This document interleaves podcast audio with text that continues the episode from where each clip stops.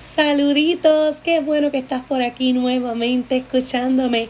Y hoy quiero preguntarte, ¿en algún momento te has hecho la pregunta de qué tipo de liderazgo tengo? Pues hoy te voy a hablar de un tipo de liderazgo que amo, quiero y mira practico. El corazón del liderazgo de Mark Miller es un libro maravilloso que te recomiendo que lo puedas comprar y te da todo esto, pero hoy yo te lo voy a resumir. Todos somos líderes.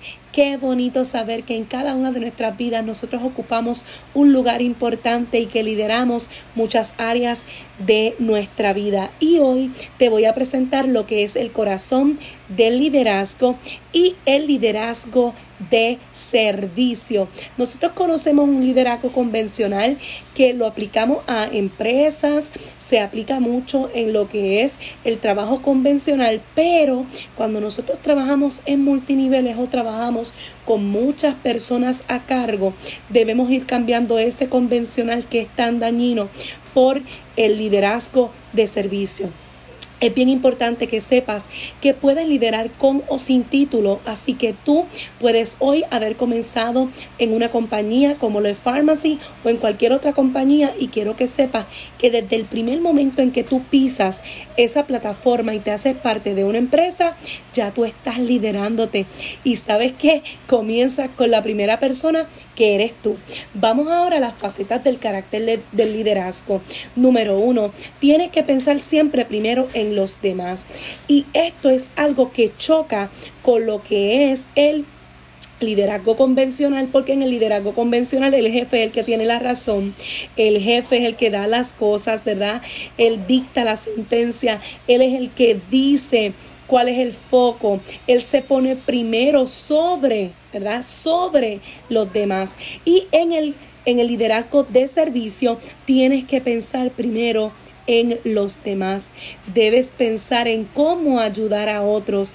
Debes quitarte del medio, sacar ese egoísmo de decir estoy yo primero y poner primero a tu organización. ¿Ok? El servicio es opuesto al liderazgo convencional. El primero, el liderazgo de servicio, su foco es a quienes se sirve o sea, a las personas que estamos sirviendo. Y el segundo se centra en él mismo. Como les dije, en el liderazgo convencional hay un centro o un foco y una sola persona da las tareas.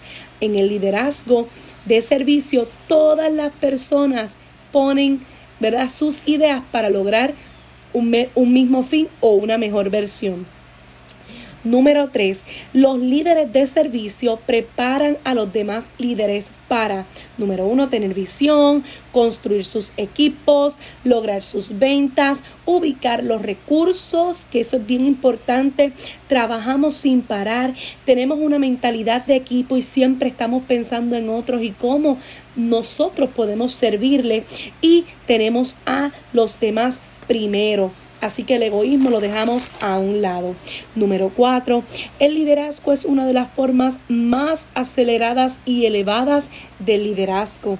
El liderazgo de servicio es más avanzado, es más acelerado, se le pasa por encima al ego, le pasa por encima al jefe, donde dice que todas las personas son importantes dentro de una organización. Algo que que declaro, algo que, que asisto, algo que acepto, algo que inspiro y algo que en lo que yo creo. ¿Ok?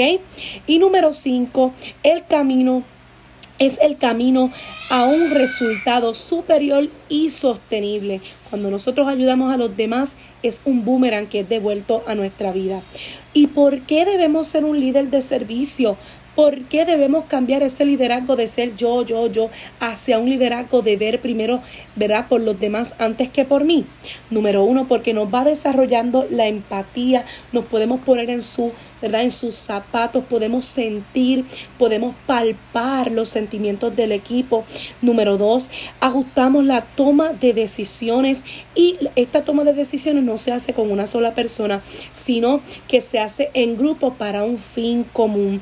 Número tres, podemos honrar el trabajo de los líderes que están empezando como el trabajo de los líderes que llevamos más tiempo en la organización.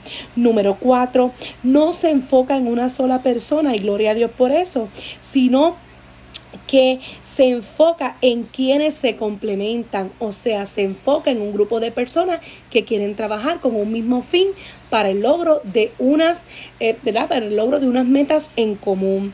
Número 5, se trata de cómo puedo ayudar a los demás a tener éxito y no cómo puedo ser exitoso. Que muchas personas yo veo que siempre están, eh, ¿verdad? Hablando de sus éxitos, hablando de quiénes son, exaltándose, poniéndose por encima de otros porque tenga un título más o no. Y qué bonito es, ¿verdad? Hacer parte a los demás de nuestro éxito. Qué bonito es saber que tener eh, que tener éxito es cuando exaltamos a nuestro equipo y cuando exaltamos el éxito que logramos todos. Número 6. Contribuye a las relaciones de lealtad y confianza y sobre todo contribuye al respeto del equipo, contribuye a unas relaciones más sanas, contribuye a ser amigos, contribuye a ser familia, a respetarnos, a respaldarnos, a mirar los tiempos difíciles, agarrarnos y como nos dice Dianita, nos tenemos, tenernos, ¿verdad? En esos momentos difíciles y en los momentos de gloria también nos ayuda a nosotros poder disfrutar de esos logros que han tenido nuestros compañeros. Número 7, contribuye a las relaciones discúlpeme, número 7, contribuye a aumentar la inspiración de aquellos que están antes que nosotros, de aquellos que aún llegando después de nosotros han sido exitosos. Número 8, el liderazgo siempre revela el corazón del líder, incluso cuando las cosas se ponen difíciles. Aquí es que tú sabes quién es quién. Con este tipo de liderazgo, tú vas a saber quién está para ti, quién realmente está al servicio y no por su propia economía o por su propia ganancia. Quién de verdad lo está haciendo de corazón, aunque tú no le generes un centavo. Quién realmente quiere verte progresar. Quién realmente está... Eh, pensando en tus sentimientos, ¿verdad? Haciéndote parte de tus procesos, haciéndote, haciéndose parte de tus logros y de tus caídas también. Número siete, nos ayuda a servir a otros para un bien común y nos motiva a todos, a todos los líderes a realizar un mejor trabajo porque sabemos que estamos poniendo nuestro granito de arena en cada cosa que estamos haciendo.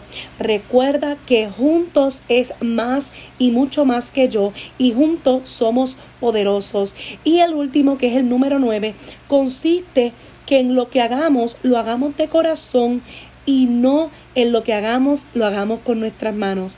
Esto quiere decir que todas nuestras obras sean realmente desde nuestro corazón y no para que el otro o la otra vean cuán líderes somos. Quiero que te quedes para el próximo miércoles que voy a estar trayendo la segunda parte de este libro maravilloso. Quiero que te, quede, que te quedes hasta el final y quiero que escuches todos los episodios que van a salir de este libro, que entiendo que es uno más, y conozca cuál es la verdadera imagen del iceberg y qué es lo que los demás no ven. Un besito.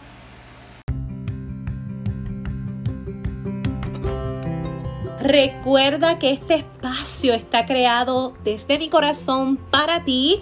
Sígueme en las redes sociales como Yorani Rubero y comparte este podcast para poder llegar a miles de mujeres que lo necesitan tanto como tú. Sácale una foto a este podcast, a este episodio y taguéame en tus historias o escríbeme tu comentario en el último post de Instagram.